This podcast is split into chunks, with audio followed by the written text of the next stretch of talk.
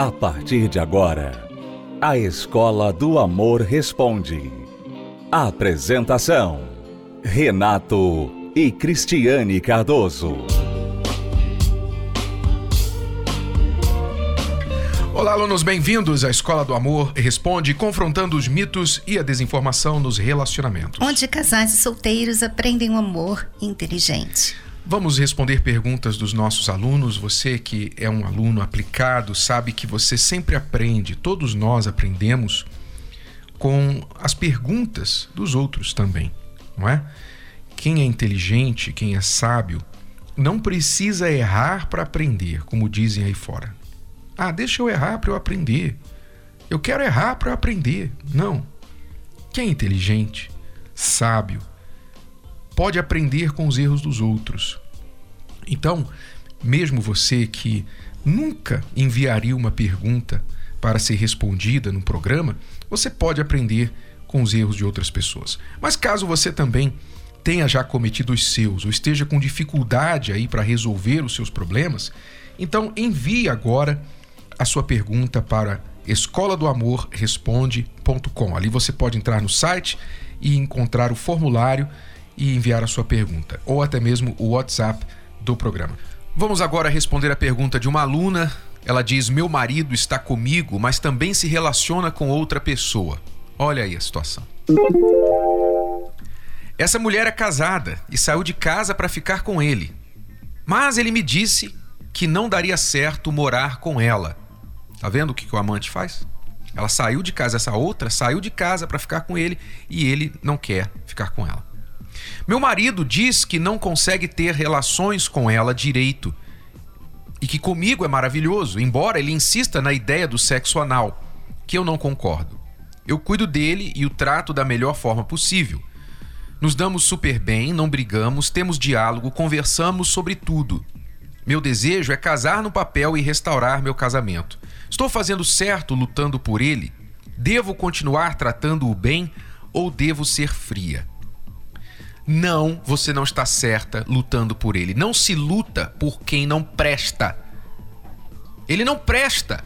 Ele tem uma amante, você sabe, e você não está muito longe, não. Você não está muito longe, porque você também sabe dessa situação e ainda fica lutando por quem não presta. Como é que eu vou lutar por uma coisa que não presta? Nesse momento ele não presta, ele precisa de ajuda? Precisa. Mas não é você tendo sexo com ele que vai ajudá-lo, amiga. É claro que este homem não tem incentivo nenhum de largar essa mulher, essa outra. Qual incentivo que ele tem? Se ele tem amante com seu conhecimento e depois vai pra cama com você, quer fazer sexo anal com você, quer isso, quer aquilo e tem tudo às mãos, aos pés dele, ora, qual incentivo que ele tem para deixar essa vida?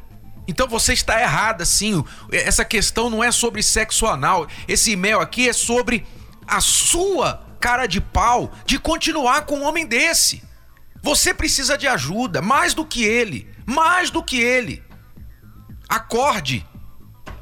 É interessante, amiga, que porque ele falou algumas palavras bonitas, entre aspas, né? Porque, ah, você que é boa na cama, ah, você que é legal, você que isso você acha que você está numa competição Qual e outra? você está ganhando.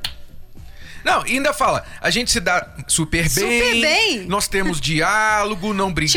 Tipo assim, pelo menos ela não se dá bem com ele, mas eu me dou bem com ele. É, conversamos sobre tudo. De que adianta?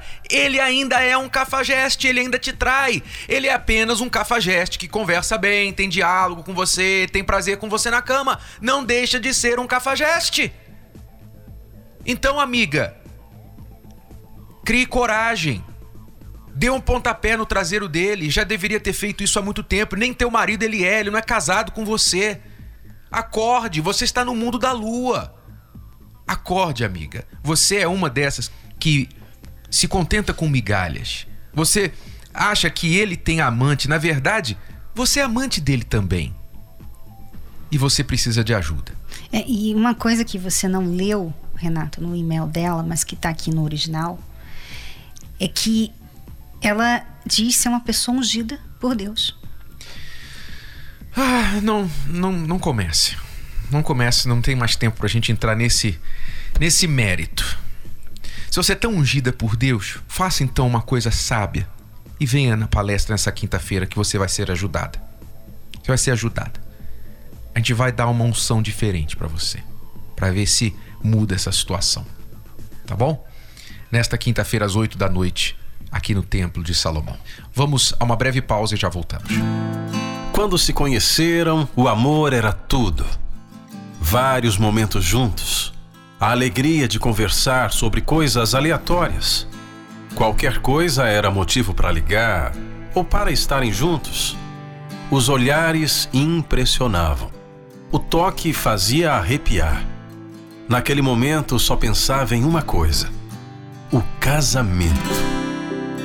Mas os anos se passaram. Tudo virou motivos para brigas. Aquela voz antes tão doce, hoje se tornou insuportável. Há momentos que ficar distante parece libertador. Os problemas não importam, pois depois de tanto tempo, acreditam que ninguém vai mudar mesmo. O jeito agora parece ser apenas aceitar. Mas ainda existe um meio de transformar seu casamento. Aprenda como em uma palestra especial para aqueles que já passaram dos 20 anos juntos. Nesta quinta, às 10 e 15 horas, na Catedral do Brás, Avenida Celso Garcia, 499, ou especialmente às 20 horas, no Templo de Salomão, Avenida Celso Garcia, 605, Brás. Para mais informações, Acesse terapia do amor.tv ou ligue para 11 3573 3535. Você está ouvindo a Escola do Amor Responde com Renato e Cristiane Cardoso. Nós vamos responder aqui a pergunta de uma aluna que está esperando algum tempo a sua resposta está vivendo um drama no seu casamento. Ela é a Ana. Diz: Sou casada há 21 anos e tenho dois filhos. Meu marido era muito ciumento. Já deixei de estudar e fazer várias coisas por causa dele, pois tudo era motivo para brigar. O sexo era o tema de muitas discussões. Ele se queixava que somente ele me procurava. Não significava falta de amor, mas é a maneira que fui educada eu nunca consegui tomar a iniciativa em relação ao sexo. Pois é, só um parêntese aqui, amiga. Você não foi educada a tomar iniciativa em relação ao sexo. Isso não significa que você não pode ser reeducada e aprender que sim, há um ponto válido em você tomar iniciativa. Não sempre normalmente é o homem. A inclinação do homem normalmente é que o faz buscar, iniciar o ato sexual. Mas isso não significa que o homem também não goste, de vez em quando, que a mulher mostre que ela também gosta, que ela também quer, que ela também está afim, que ela não está simplesmente cedendo aos desejos dele e fazendo uma obrigação, cumprindo uma obrigação de mulher. Então você foi educada de um jeito, mas parece que você se fechou para a reeducação. E esse é o problema de muitas pessoas. Elas aprenderam de um jeito e elas dizem assim, como se aquilo fosse o ponto final da história dela. Nunca mais eu vou aprender outra coisa. Acabou aqui a minha capacidade de aprender. E isso não é verdade. Ou, ou a ideia de que isso é uma coisa que o marido tem que fazer. Pois é, né? o que ela aprende, ela aprendeu isso. Então ela pensa, ela pensa que ela não, que isso não é coisa para ela fazer. Assim como, por exemplo, muitos homens hoje em dia têm dificuldade em entender que eles precisam ajudar em casa porque eles aprenderam com as mães que homem não não ajuda isso é coisa em casa. De mulher. Isso é coisa de mulher. Também muitas mulheres pensam também assim, que quem tem que iniciar é o marido. Ela tá até com vontade, ela queria, mas ela fica esperando o marido. Então, isso mostra, se o marido está reclamando, se ele está pedindo, isso mostra que a sua ideia está errada. Se não fosse, né? Se fosse assim, ele nunca falasse nada e ele estivesse de bem com isso, aí você não precisava mudar de ideia. Mas o seu marido gosta disso. Então, quando o parceiro, quando o marido, a esposa gosta de alguma coisa, que claro, não vai agredir ninguém, não vai atrapalhar ninguém, não vai matar ninguém, não custa nada, né? Quem ama fazer. E a razão porque o, é o homem que normalmente inicia, isso não é uma regra que está escrito em algum lugar, isso é questão da natureza. A natureza indica que o homem, na sua maioria, há exceções, o homem ele sente mais vontade sexual com mais regularidade do que a mulher. A mulher pode passar muito tempo sem sentir vontade de ter sexo, com suas exceções. Tem mulheres que são mais quentes, mais calientes que os homens.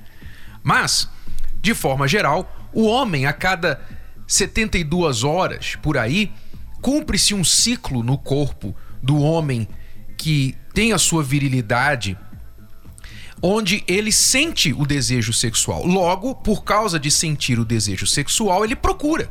Ele é aquele que normalmente vai atrás. Isso é a regra biológica. Não quer dizer que a mulher tem que esperar 100% das vezes que o homem a procure. Se ela está afim, ou se ela quer às vezes criar uma coisa diferente na intimidade do casal, ela deve ir atrás, ela deve procurar. Sim, especialmente quando o marido demonstra uma certa insegurança ou uma insatisfação pelo fato de ser ele sempre que está correndo atrás e não ela. Então, preste atenção a isso, Ana. E, infelizmente, a gente vai ver aqui pelo resto do e-mail que ela pagou um, um preço alto por causa disso. Vamos ver. Ao longo do casamento, descobri por três vezes que meu marido estava trocando mensagens com outras mulheres.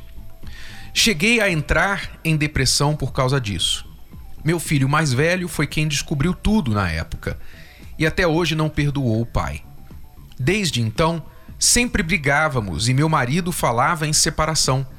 Mas depois continuava agindo normalmente e nunca foi embora. Em julho do ano passado, eu falei firme para ele que se quisesse ir embora, poderia ir, porque eu não morreria por causa disso. Então ele se transformou em outra pessoa. Começou a fazer tudo dentro de casa, se tornou um bom marido, um homem alegre, que estava sempre ao meu lado. Até agora não consegui entender por que isso aconteceu de um minuto para outro. Mas essa mudança durou apenas sete meses. Ele voltou a dizer que vai embora, mas nunca vai. Janta comigo, dorme na mesma cama, porém não me toca. Ele apresenta problemas de ereção. Quando deita ao meu lado, vira sempre para mim como se estivesse pedindo carinho, mas quando me aproximo, ele me humilha dizendo que não tem sentimentos. Nem aos filhos ele dá atenção e vive em frente à TV. O que eu faço? Estou sofrendo muito e não quero me separar. Dei a ele o livro Casamento Blindado, só que não sei se ele leu.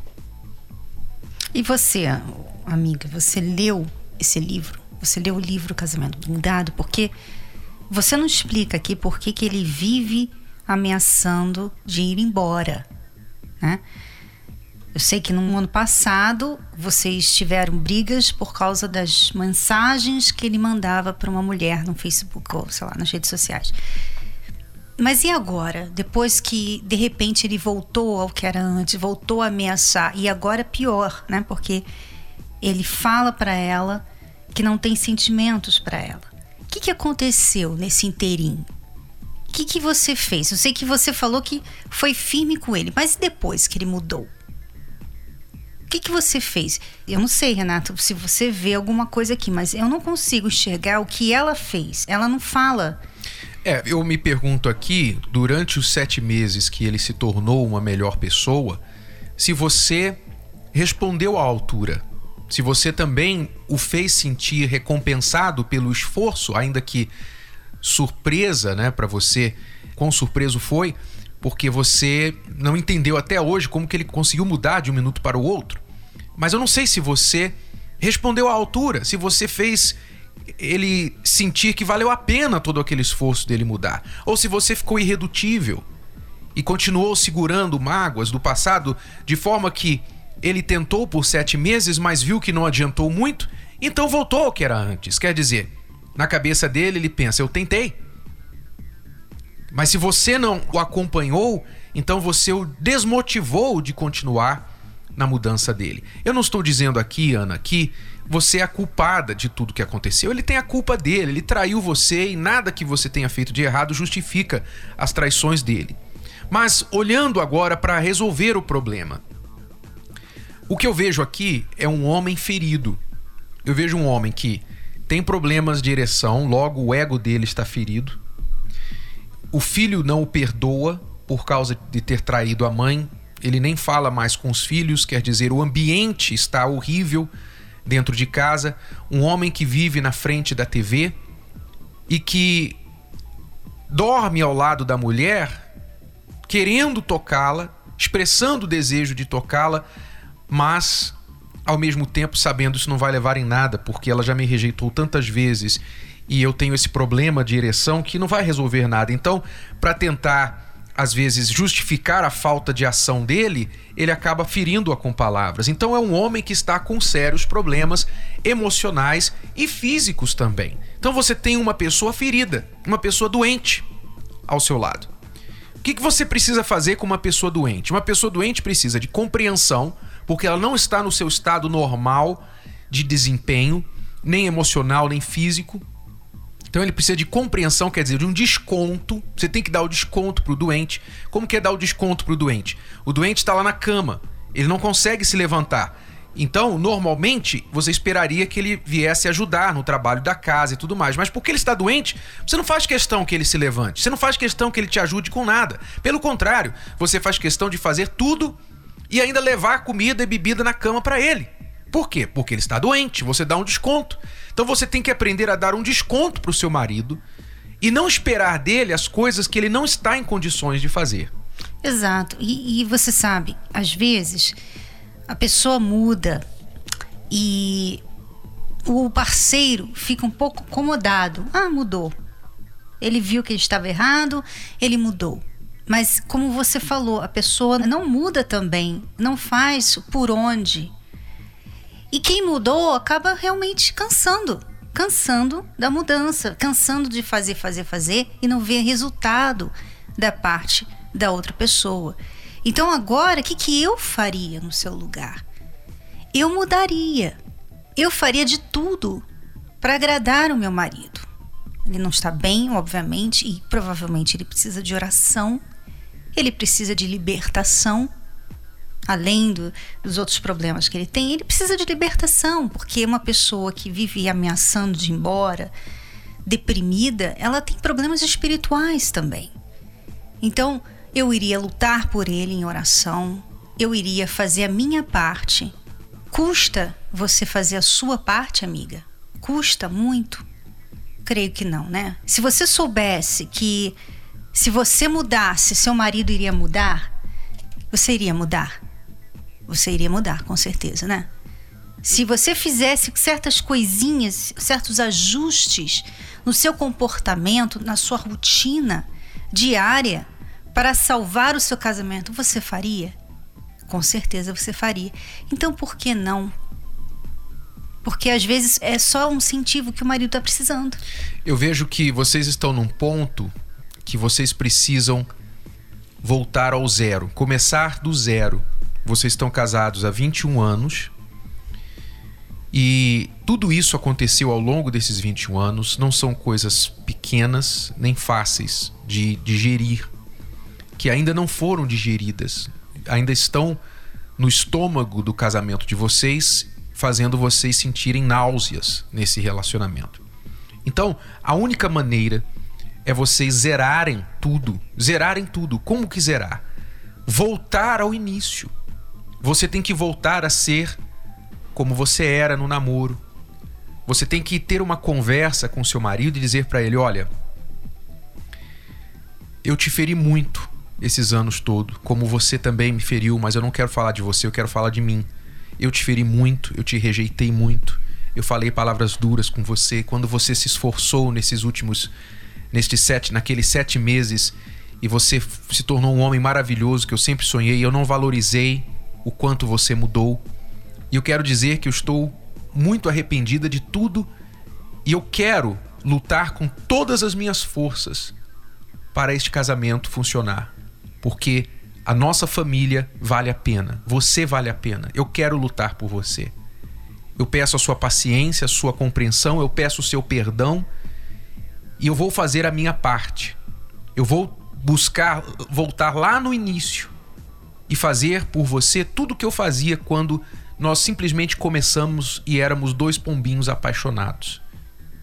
Se você quiser me acompanhar, se você puder me acompanhar, será excelente. Mas mesmo que você não, não me acompanhe, eu, eu estou decidida a fazer isso pelo menos até que eu creia que há uma chance nesse casamento, eu estou decidida a fazer a minha parte. Então, se você quiser me acompanhar, vamos começar do zero.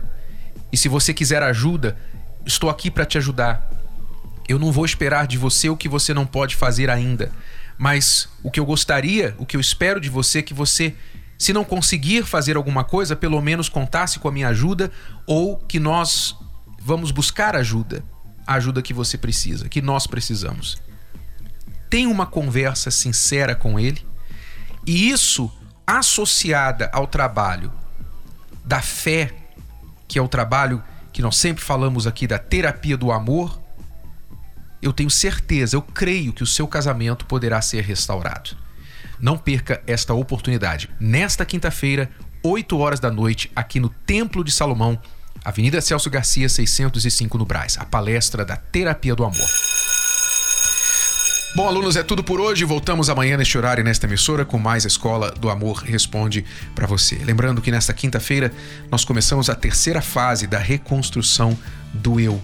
A fase das estruturas é o que falta para muita gente. Você vai aprender nesta quinta e também falaremos aos casais que estão casados há 20 anos ou mais, casais maduros precisam saber em que fase eles estão agora da vida para não tornar-se um casamento entediante. Somente bons amigos debaixo do mesmo teto. Até esta quinta, 8 da noite. Até a próxima, aluno. Tchau, tchau. Tchau. Você pode ouvir novamente e baixar esse episódio da Escola do Amor Responde no app Podcasts da Apple Store e também pelo Spotify e Deezer.